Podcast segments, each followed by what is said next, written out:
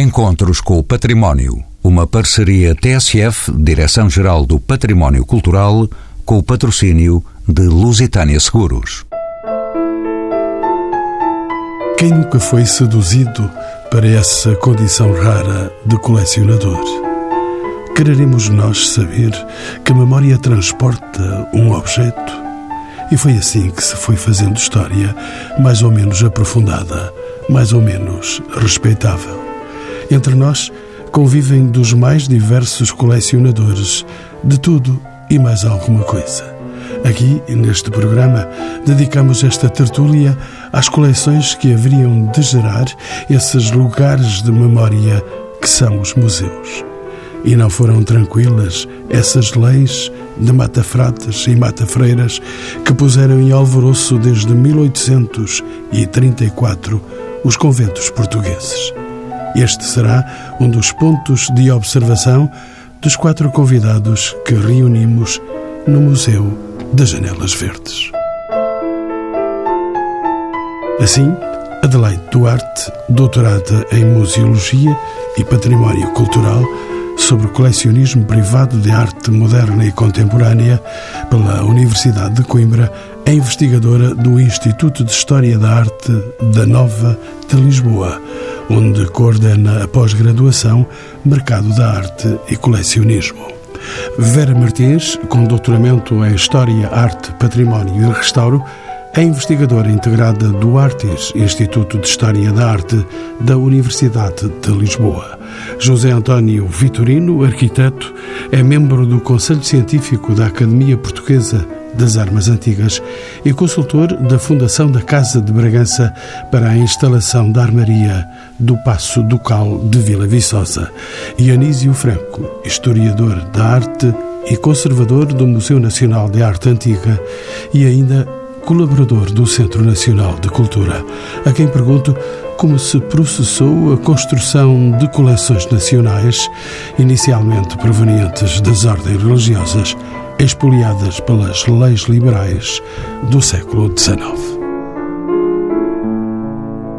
Bom, eh, é verdade, é verdade que boa parte do espólio do Museu eh, Nacional de Antiga e não só, de outros museus, de todos os museus estatais, têm eh, uma boa parte do seu fundamento nas obras que resultaram da extinção das ordens religiosas, nomeadamente as masculinas, porque, como sabe, a extinção vai ser faseada. Primeiro se extingue-se os conventos masculinos, depois, mais tarde, os femininos, que tardam a ser extintos, depois, numa segunda momento, já no tempo de Afonso Costa, também conhecido ele pelo Mata Freiras, porque ele acaba com os conventos femininos, definitivamente, porque a lei permitia que os conventos femininos continuassem a, funcionar. E... Porque outro senhor foi Mata Fratos. Exatamente, exatamente, o primeiro que decretou o fim das ordens religiosas. De facto, as ordens religiosas tinham acumulado ao longo dos séculos uma série de património artístico que não interessava tanto à burguesia que desejava o fim das ordens religiosas. Naturalmente, o que eles desejavam era as propriedades, a, a questão dos edifícios. De... A questão fundiária. fundiária Exatamente, mais do que propriamente o aspecto artístico, de maneira que, de facto,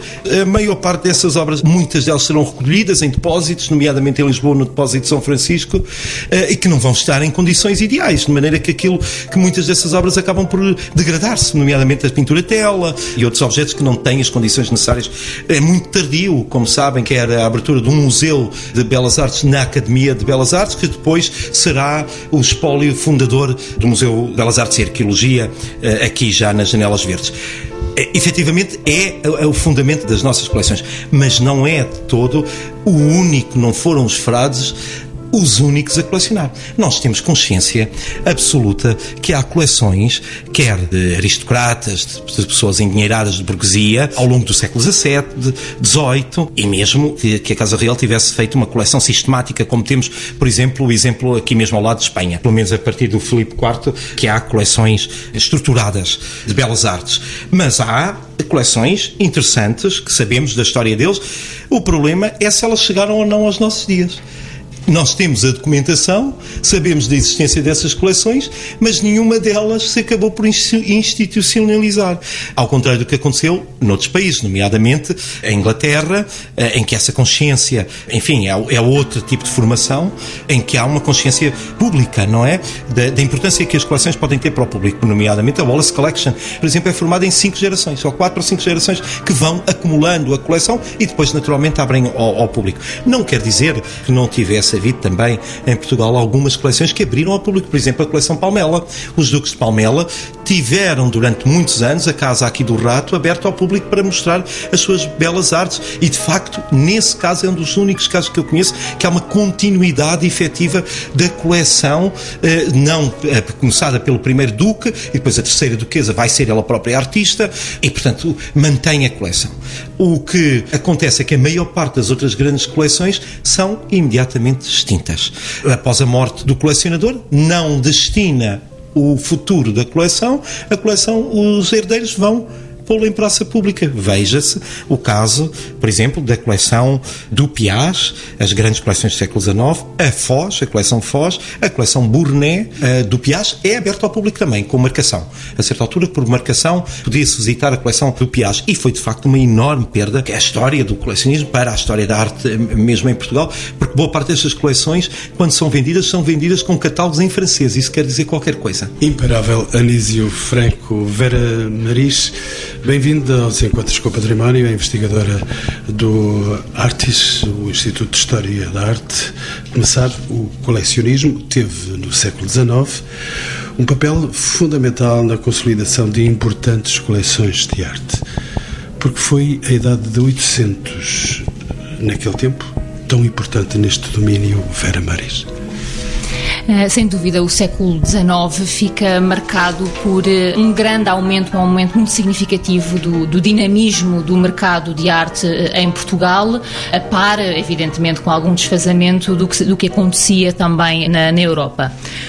O que eh, acontece neste século XIX e daí a sua importância, como refere, para o mercado de arte e para o colecionismo, prende-se precisamente com acontecimentos uh, políticos, sociais e culturais que permitem uh, este ou facilitam o desenvolvimento do colecionismo, como é o caso da questão que falávamos há pouco da extinção das ordens religiosas, mas não só esta extinção, mas também, por exemplo, a abolição dos morgadios em 1863, que são acontecimentos que permitem eh, que objetos de importância artística, histórica, eh, arqueológica, e mesmo científica, que até então estavam confinados uh, aos museus, aos conventos uh, ou a um morgado, possam entrar no mercado, saem destas esferas privadas para uma esfera pública, voltando a entrar depois uh, em esferas privadas ou institucionais, públicas para museus, através de, de leilões ou de exposições pensadas precisamente para a venda destas obras de arte. Vera Maris, deixe-me continuar nesta linha, começar também. O século XIX foi ainda importante na definição de disciplinas como a História da Arte e a Arqueologia. Existe nesta fase a distinção entre explorador, viajante e colecionador. Como é que poderíamos fazer a distinção destas funções? Além dessas eh, nomenclaturas, dessas figuras, utilizava-se também muito uma outra uh, expressão, uma outra definição uh, importada de, de França, que é o amateur, e que servia, o amador, que servia também para designar alguém que não era bem colecionador, pelo menos como nós entendemos hoje, de um ponto de vista mais, diria, disciplinado, com maior grau de, de seleção, de escolha das suas peças e do objetivo de construção de uma coleção uh, com alguma hum, alguma coerência, eu diria. E aquilo que se percebe neste século XIX é que, de facto, com a evolução da história da arte, com a evolução da arqueologia, uma vez mais de forma eh, desfasada em relação ao que já acontecia uh, noutros locais da Europa, é que a figura do colecionador vai ganhando força. Temos, de facto, grandes colecionadores, como o Dr. Anísio referia uh, há pouco.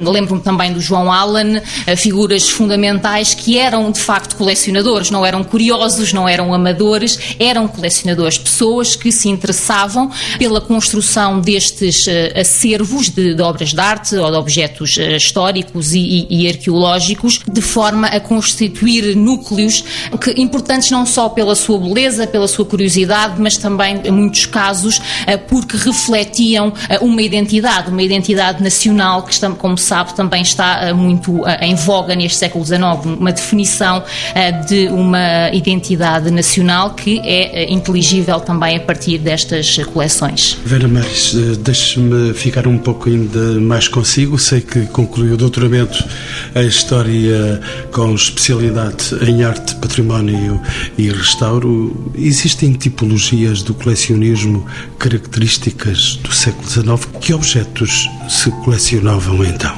Vera Maris? Não podemos falar uh, de tipologias uh, específicas. Aquilo que, que, percebemos é que, como dizia, há um certo uh, refinar, uma certa profissionalização do colecionador de arte. Já não, não falamos dos colecionadores de curiosidades, como em séculos anteriores, mas temos verdadeiros colecionadores de arte. Olhando para o caso português e para os estudos que têm sido feitos e que ainda não são suficientes para podermos falar com segurança num gosto, porque para tal é necessário estudarmos em pormenor algumas das grandes coleções referidas há pouco, que apesar da sua importância, como um do Opiá, mesmo um, um, rei Dom Fernando, são figuras fundamentais, coleções uh, basilares e que não são conhecidas ou não foram estudadas ainda ao pormenor. Mas temos grandes galerias de pintura, como é o caso da Galeria uh, do Opiá, portanto, a, a pintura é sempre muito atrativa para estes colecionadores, mas é também uh, neste período, bastante mais uh, dispendiosa, mais cara do que outras tipologias e, portanto, temos uh, coleções com núcleos de pintura, mas temos também depois artes decorativas de valor ou não e o dito bric-à-brac, portanto, obras que não têm tanto interesse de um ponto de vista artístico, mas que permitem que, não que qualquer pessoa, mas que não seja necessário ter uma grande fortuna para se ser colecionador. Vera, vou deixá-la descansar um pouco. Anísio Franco, historiador, conservador do Museu Nacional de Arte Antiga, onde estamos a gravar este programa. Pergunto-lhe, de entre leiloeiras, antiquários e galerias, como funciona o mercado da arte em Portugal? Há aí alguns segredos? Não, não, não, há, não há segredos, as, as coisas têm que se tornar públicas e, e, de facto são públicas. As coisas variam. Estão assim tão públicas como isso? Sim, Uh, para, quem, para quem estuda estas coisas, nós acabamos por saber tudo. O que se passa, efetivamente. Mais que a polícia. Mais que a polícia, mas, mas o que é que quer dizer com isso, Manel? Não, é a mesma pergunta, não, assim, não. tal como a formou. Oh, oh, Manel, o que, o que acontece é que ao longo dos tempos têm variado. As coisas têm variado. E mesmo muito recentemente, entre os últimos 20 anos, há uma reestruturação, digamos, do mercado de arte. Houve durante muitos anos, por parte dos colecionadores, dos compradores de, de antiguidades e não só, uma confiança muito muito grande, quer nos antiquários, nos antiquários de rua, de porta aberta, quer nas próprias galerias. Havia pessoas que só, eh, clientes, aquilo que se chama clientes, não é? Confiavam profundamente no seu, no seu marchand, no, naquela pessoa que trabalhava para si. E acho que isso é fundamental e é uma coisa que se está a perder exatamente nos últimos anos, eh, com a aproximação e a difusão eh, que tem havido através da net, digitais, não é? Em que a venda e a aquisição de obras de arte já não é feita tão direta, mas gradualmente ganhando cada vez mais importância os leilões. As leiloeiras até os anos 80 estiveram ali num período eh, mau, mas há um, um fulgor eh, tremendo de, das leiloeiras, mas, mas estavam equilibrados. O mercado de antiguidades, de galerias e de antiquários equilibravam-se perfeitamente. Eram leilões que as pessoas que tinham que assistir eram morosos, eh, desagradáveis, as pessoas não queriam aparecer, fazer compras eh, publicamente. Eh, alguns faziam eh, por via telefónica, obviamente, mas agora com a internet e com o mercado digital, tudo se compra de uma forma absolutamente discreta, sem saber o quem compra, mas também sem saber o que é que se compra muitas vezes. E isso é um dos problemas graves que, que está a desenvolver-se no mercado. Há poucos consultores e era necessário, eu acho que eh, esta disciplina era importante que as universidades formassem cada vez mais pessoas neste âmbito para que estas pessoas formadas nesta área do mercado de arte acompanhassem alguns colecionadores. Porque isto sempre existiu, sempre existiu, desde o século XV, XVI. Eh, o consultor, o não pensem que os médicis tinham mais que fazer, de que andavam em batalhas, do que estar a comprar obras de arte ao Leonardo e escolher o Leonardo ou o Miguel Ângelo para pintar ou o Rafael para pintar para eles. Havia quem lhes os aconselhasse a, a trabalhar a, mais naquele pintor, a apostar a crítica, num sentido crítico. Exatamente. Alguns, claro, tinham formação intelectual uh, altíssima e tinham o seu gosto próprio, mas a maior parte das coleções foram formadas com pessoas que apoiavam e que aconselhavam. As pessoas estão a perder um pouco essa noção neste momento, quer dizer, compram nas, nas leiloeiras, não sabem bem o que é que estão a comprar há alguns colecionadores, obviamente, com certeza, com critério, que pedem e, o apoio de consultores. Mas é isto que está a acontecer no mercado. Quer dizer, neste momento em Portugal, e julgo um pouco por todo o mundo, é a compra direta através dos leilões online. O que quer dizer que os leilões de praça estão a perder terreno. E depois deste elan de Anísio Franco, Adelaide Duarte, bem-vinda aos Encontros com o Património. Uh, algumas distinções necessárias e por isso pergunto-lhe se o colecionador de arte moderna e contemporânea difere do clássico colecionador que procura antiguidades. Na sua opinião, é correto afirmar que este colecionador promove a criação artística? Existe de facto uma relação de maior proximidade entre colecionadores e artista? Como é isso? Eu creio que sim. Os colecionadores de arte moderna e contemporânea, que são aqueles eh, sobre os quais me debruço, eh, de facto têm um grande comprometimento com a arte do seu tempo e esse comprometimento passa por uma grande proximidade no diálogo e numa cumplicidade com os artistas, que muitas vezes são geracionais, outras vezes até são de gerações mais jovens ainda do que as do próprio colecionador. Portanto, sim, há de facto uma grande cumplicidade e há um papel de um grande envolvimento dos colecionadores de arte moderna e contemporânea com a arte do seu tempo. E essa é uma característica característica que talvez distinga os colecionadores de arte uh, do passado. Uh, outra característica que distingue mais do ponto de vista do colecionismo, olhando assim em voo azul, é, uh, creio que existe uma mudança de paradigma no colecionismo de arte moderna e contemporânea relativamente uh, ao passado. E essa mudança uh, de paradigma reside uh, num gosto que o colecionador tem em comprar arte para partilhar com o público.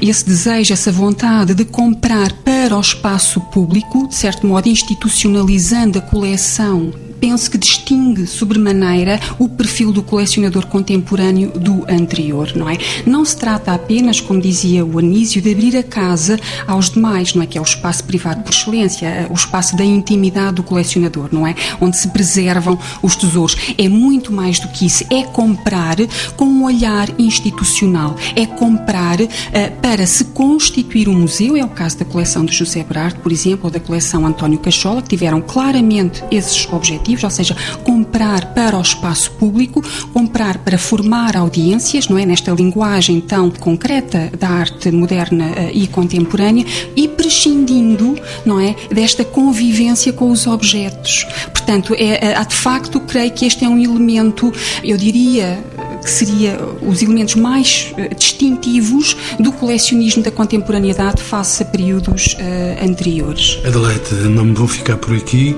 Adelaide Duarte é doutorada em Museologia e Património Cultural.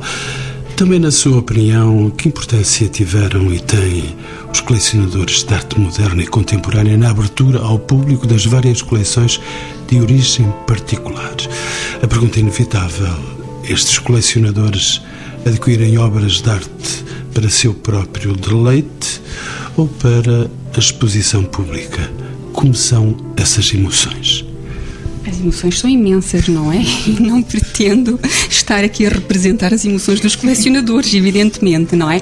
O que eu observo é que, de facto, aliás, isto vem um pouco no, no seguimento do meu pensamento anterior, não é? Há realmente este comprometimento dos colecionadores uh, contemporâneos uh, com o público, não é? No sentido de adquirirem para partilhar as obras com o público. E eu considero isso absolutamente determinante, porque ao estarem a institucionalizar o colecionismo, ao estarem a institucionalizar as suas coleções, de certo modo, estão a desenvolver um papel que poderíamos pensar uh, estar a ser da função do Estado, não é? Ou seja, de certo modo estão a cumprir um papel que que eventualmente cumpriria eh, o Estado desenvolver, mas não o fazendo, acho extraordinário que eles tenham essa iniciativa e essa predisposição para colecionar e para disponibilizar os seus bens patrimoniais, as suas coleções uh, com os outros, com o público, permitindo que uh, não apenas Lisboa, mas cidades como Elvas, cidades como São João da Madeira, cidades como Abrantes, possam beneficiar de coleções e possam beneficiar da arte moderna e contemporânea, não é? Arquiteto José António Vitorino, bem-vindo aos Encontros com a no fim, mas chegamos ainda a tempo de concordarmos que o mercado da arte não é um mercado acessível a todos. Penso que concorda comigo. É necessário conhecimento e poder de compra. Diga-me com franqueza se o colecionismo é um misto de saberes e poder. Será mesmo? Ora, muito obrigado pelo vosso convite. Ehm, enfim, este, este privilégio de ser o último tem as suas vantagens e, sobretudo neste caso, muito curiosas, porque eu identifico-me com quase tudo o que, o que foi dito. E para ficarmos todos à vontade, o senhor não é um homem perigoso? Não, eu acho, eu acho que não. Aliás, uh, se já que me está a fazer essa provocação, eu diria que uma das coisas que caracteriza o colecionismo, e não estou a falar do, da minha área de colecionismo, estou a falar que é são as armas antigas, uh, históricas. Mas Daí a minha pergunta. Eu percebo, claro, mas os ouvintes uh, também terão que entender isso de, claramente. mas o que é certo é que a funcionalidade da arte e a funcionalidade dos objetos não se restringe à questão do perigo de um homem que tem armas. A funcionalidade da arte existiu sempre. Quer dizer, a pintura tinha a sua componente funcional, tinha a sua componente de exibição, por um lado, de, quem encomendava, a quem encomendava, e, portanto, tinha um grande papel nisso. Curiosamente, as tendências da fotografia e da abstração na pintura, por exemplo, coincidem com essa mudança da funcionalidade necessária para a não funcionalidade. Quer dizer, eh, antigamente não havia repartição nenhuma do Estado que não tivesse uma pintura do rei ehm, e quando isso deixou de ser necessário, porque no meados do século XIX passou a ter a fotografia do rei, deve ter havido alguns pintores que ficaram eh, no desemprego ehm, e começaram a pensar de outra maneira. Ou, ou, ou chegou-lhes outras ideias, chegaram-lhes outras ideias. Portanto, no caso das armas, eh, as armas foram objetos muito diabolizadas hoje, mas o estudo das armas é muito importante na sociedade de hoje, porque uh, as armas foram objetos do cotidiano até há bem pouco tempo e refletem tudo, totalmente a cultura dos povos. Uh, estão lá todas as características dos povos, aos ingleses, aos franceses, aos alemães, está lá tudo escrito. E, portanto, não é despreciando o estudo das armas.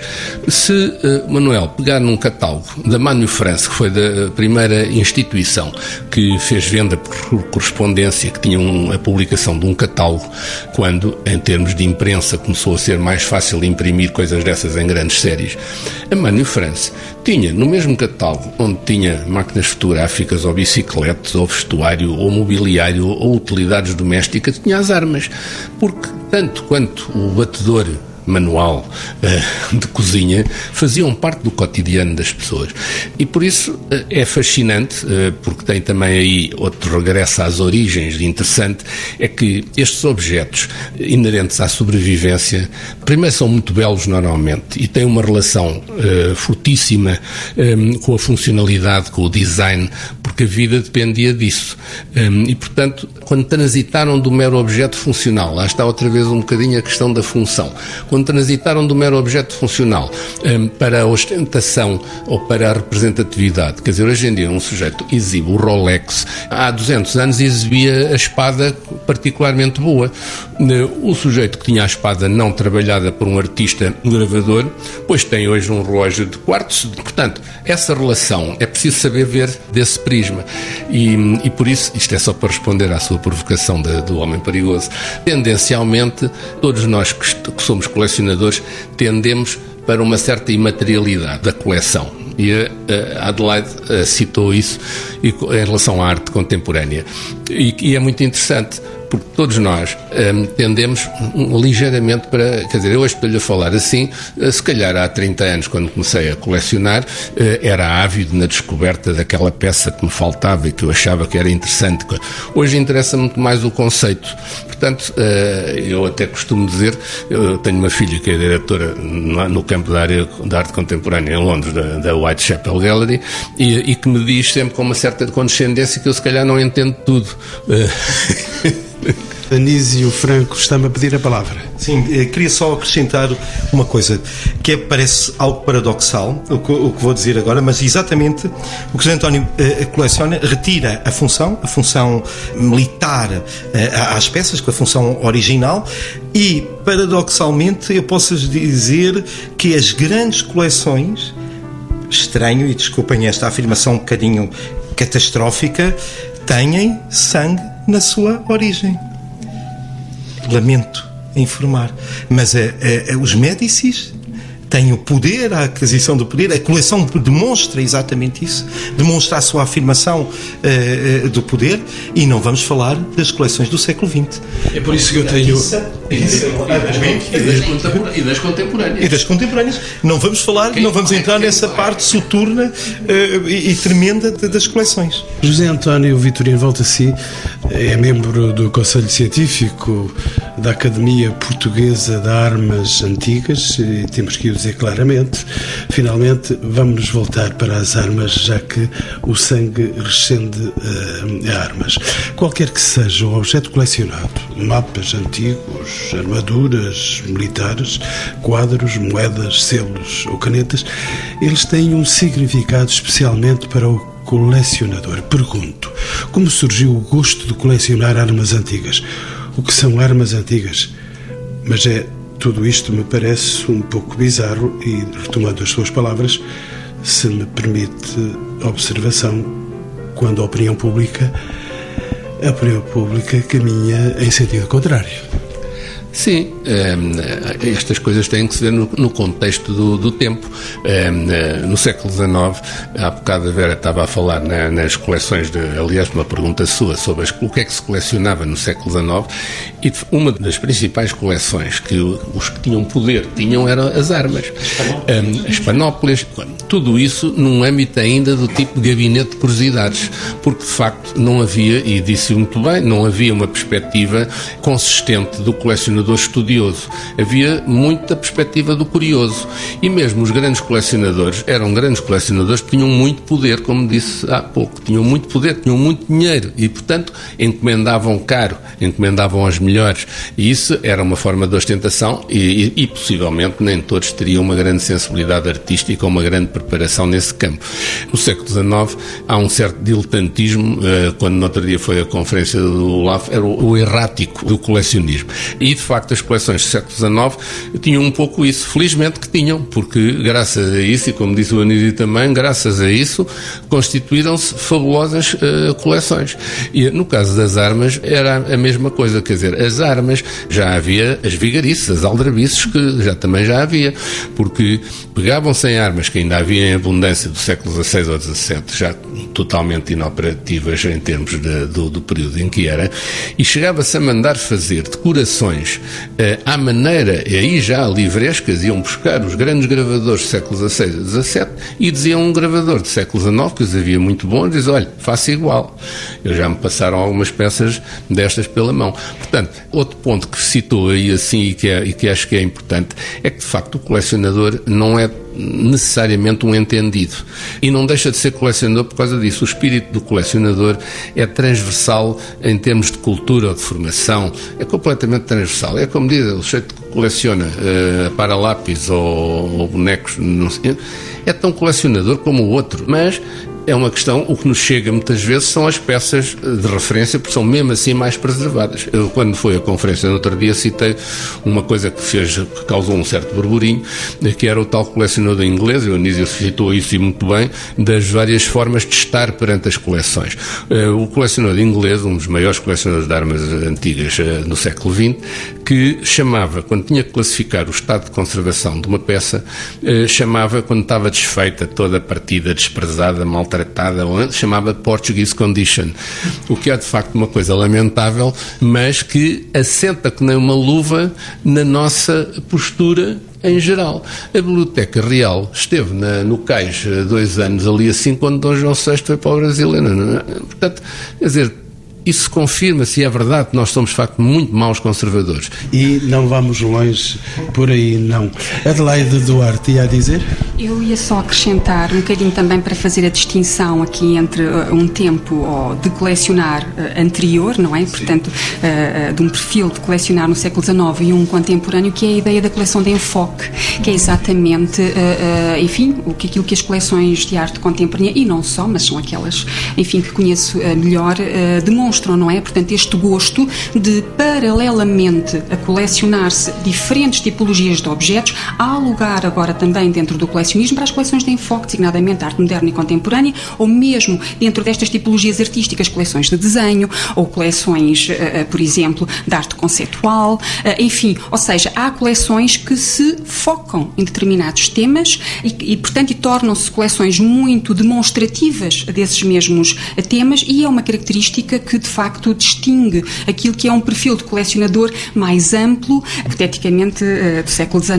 Vera Maris, a dizer também? Eh, em relação a uma questão que me colocou há pouco e que, entretanto, o Anísio eh, já falou e o José António também, desta falta atual de, de conhecimentos, destas figuras do, do perito, mas não só a falta das figuras, mas também o hábito colecionador ir à procura, porque o que não falta hoje em dia não é são licenciados, mestres e doutores em História da Arte que poderiam desempenhar estas funções e que não desempenham porque não há este hábito. Ou, ou porque também se perdeu. Eh, porque quando falávamos há pouco nas figuras, na distinção entre o colecionador, eh, o amador, o explorador, o curioso, eh, tínhamos também no século XIX a figura do connoisseur, precisamente o conhecedor.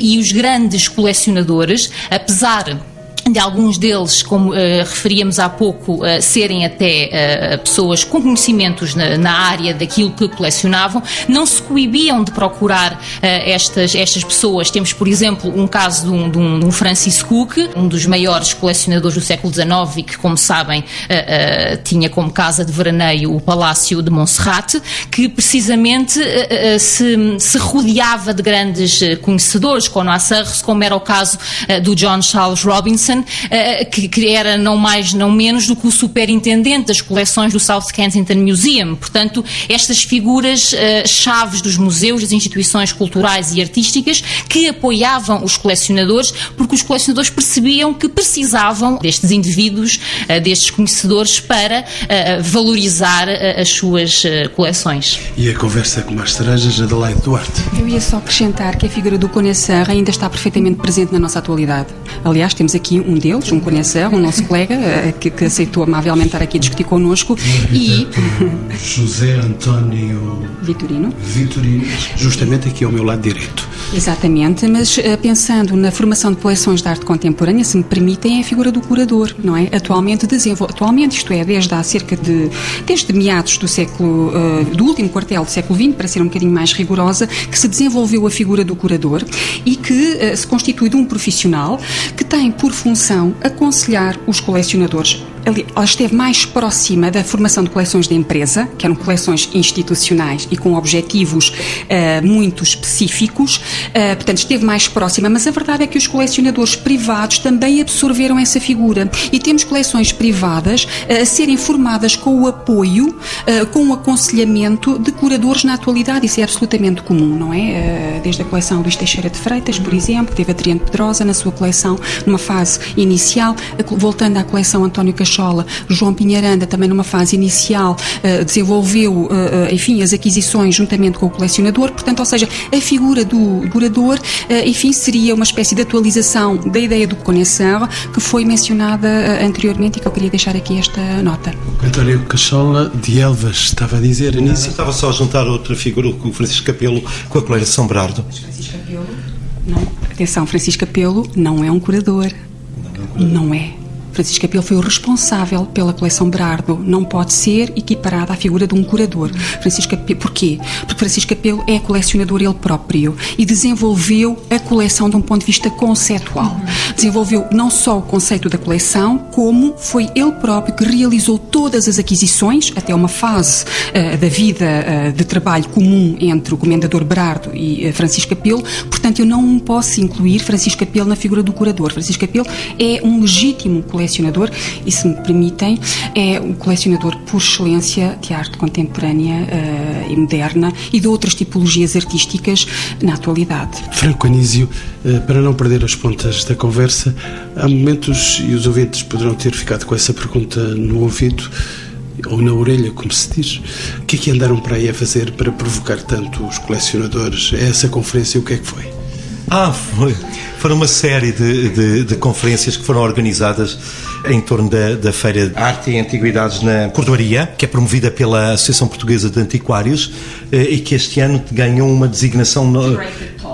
Curator Talks, eh, uma série de conversas à volta do colecionismo para promover exatamente isto, quer dizer, levar ao público e aos próprios eh, antiquários que estavam ali presentes eh, algum conhecimento sobre o mercado de arte e o momento que o mercado de arte vivia em Portugal e sobre vários pontos de vista, sobre pontos de vista psicológicos, porque nós depois temos que ver essas questões também. Um colecionador passa por problemas psicológicos que chegou mesmo a considerar-se algo um, enfim, a atingir quase a doença, não é? Da obsessão. A questão, eh, exato, cá está, as questões obsessivas e maníacas do colecionismo. Foi um dos temas que se tratou nesse ciclo de conferências. Vera Maris. Só, dizer... só complementando uh, o, o, Anísio, uh, acerca desta questão da, da, psique do colecionador e do, do, dos contornos, uh, diria, perigosos que pode atingir, temos no, no, século XIX, como referimos no início, uma idade de ouro, desta questão do colecionismo e do, da evolução do mercado de arte, há, há descrições engraçadíssimas precisamente destes comportamentos. Fala-se numa loucura do, do, colecionismo, numa prática contagiante. o Alfred Cale fala também uh, num desporto, num suporte que podia ser praticado por diferentes classes, mas que era altamente contagioso ali a roçar o perigoso. E, portanto, podemos, acho que sim, falar de uma, de uma psique que carece de alguma atenção para não dialogar para as situações mais desagradáveis. Não estava eu tão ausente da perigosidade destas coisas. uma última questão, aliás, uma última questão para os meus quatro convidados, Anísio Franco. Comece por si. Escolha uma coleção de um museu público ou privado, de uma fundação e defenda a importância dessa nossa visita. É uma proposta honesta esta. Aqui em Portugal, está a referir-se às coleções portuguesas? Claro, comecemos é, por nós. Por nós, está bem, é que senão eu ia falar na, na, Freak, na Freak Collection em Nova York, que para mim é, é, das coisas mais bonitas. Eu gosto muito das casas-museu, eh, das casas que mantiveram o espírito do colecionador, eh, eh, a Jacques Marandré em Paris, ou a Nissim Camondot, que, que, que são coleções encantadoras porque mantêm exatamente esse ambiente.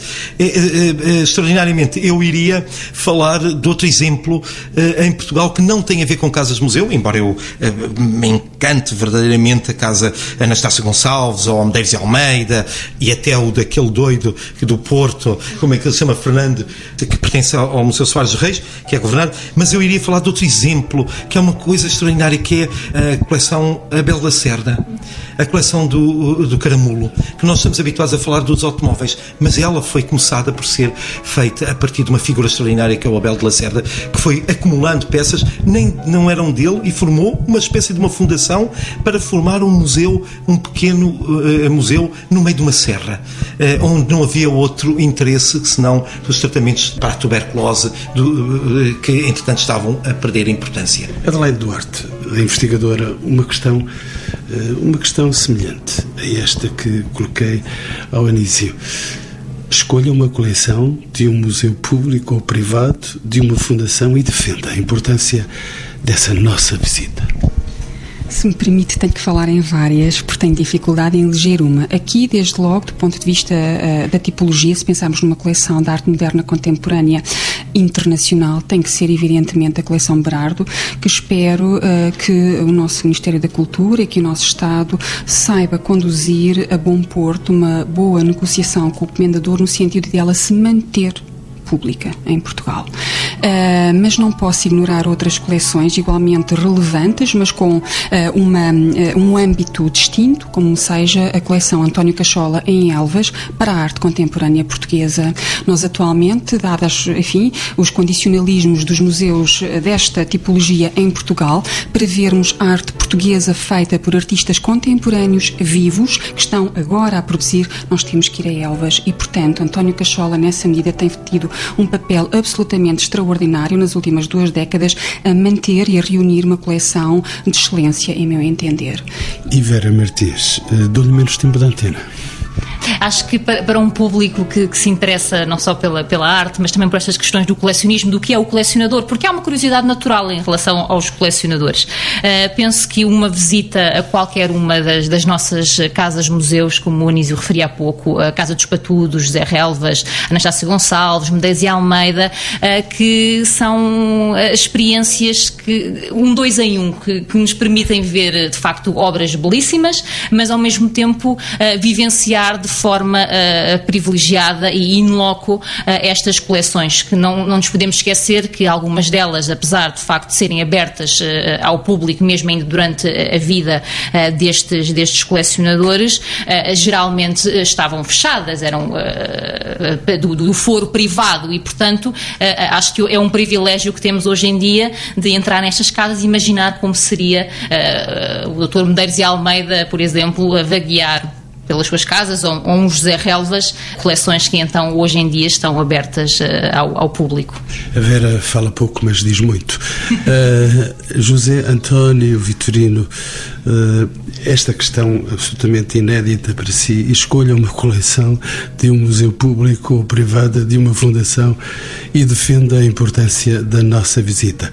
O tempo de antena é muito mais pequeno agora. Não tem, não tem nenhuma, nada de especial fazer-me essa pergunta. Eh, não tem, porque, olha, para já, eh, só para citar uma exterior, a Wallace Collection tem das mais fabulosas coleções de armas expostas eh, que há na Europa.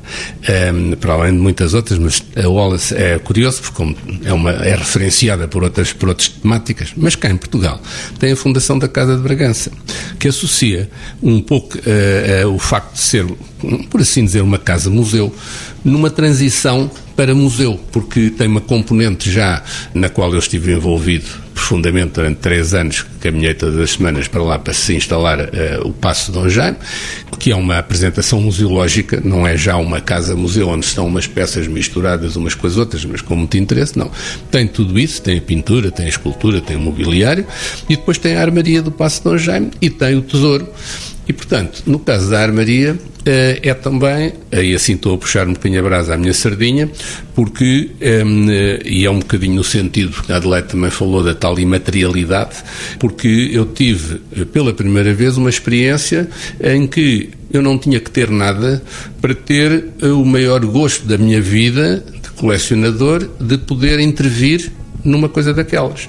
E, portanto, aquilo começou por se eu chegar lá e o Sr. Amaral Cabral ter-me pedido para ter uma intervenção naquilo e aquilo estava em prateleiras, eh, mal classificado, muitas vezes, eh, incompletamente classificado, e foi todo esse trabalho de escolher e posso dizer-lhe que eu acho que até tem interesse para qualquer pessoa relacionada com o colecionismo, que uma das metodologias que usei, porque fiquei eh, enfim, aterrado com a, a, dimensão da tarefa, foi pegar num bloco ir passeando à frente das prateleiras e ir tomando nota daquilo que me ressaltava à vista pela qualidade artística, pela relação histórica, eh, por qualquer fator relevante. Ehm, e foi daí que começou a surgir a junção das peças em expositores, em temáticas, eh, enfim, isto, tudo isto hoje pode ser, em termos da arte contemporânea, é a tal valorização do objeto. Eh, mas tem a outra componente, porque de facto, e eu acho muito interessante até a feira ter a feira a LAF ter uh, insistido sobre a relação da arte antiga com a arte contemporânea. Tenho um irmão que é colecionador de arte contemporânea, enfim, um colecionador com uma certa importância já em Portugal, e tenho uma filha que trabalha nisso. O que é que ela faz fundamentalmente? É estudar artistas, é promover artistas, é a Fundação adquirir obras dos artistas e expor esses artistas, e, mas há alguns cuja, cuja intervenção artística é, por exemplo, caminhar pelas ruas de Londres. É um bocadinho imaterial em termos de obra objeto. Muitas notas dos meus excelentes quatro convidados. Eh, não esqueça que das coleções e dos colecionadores nascerão os museus.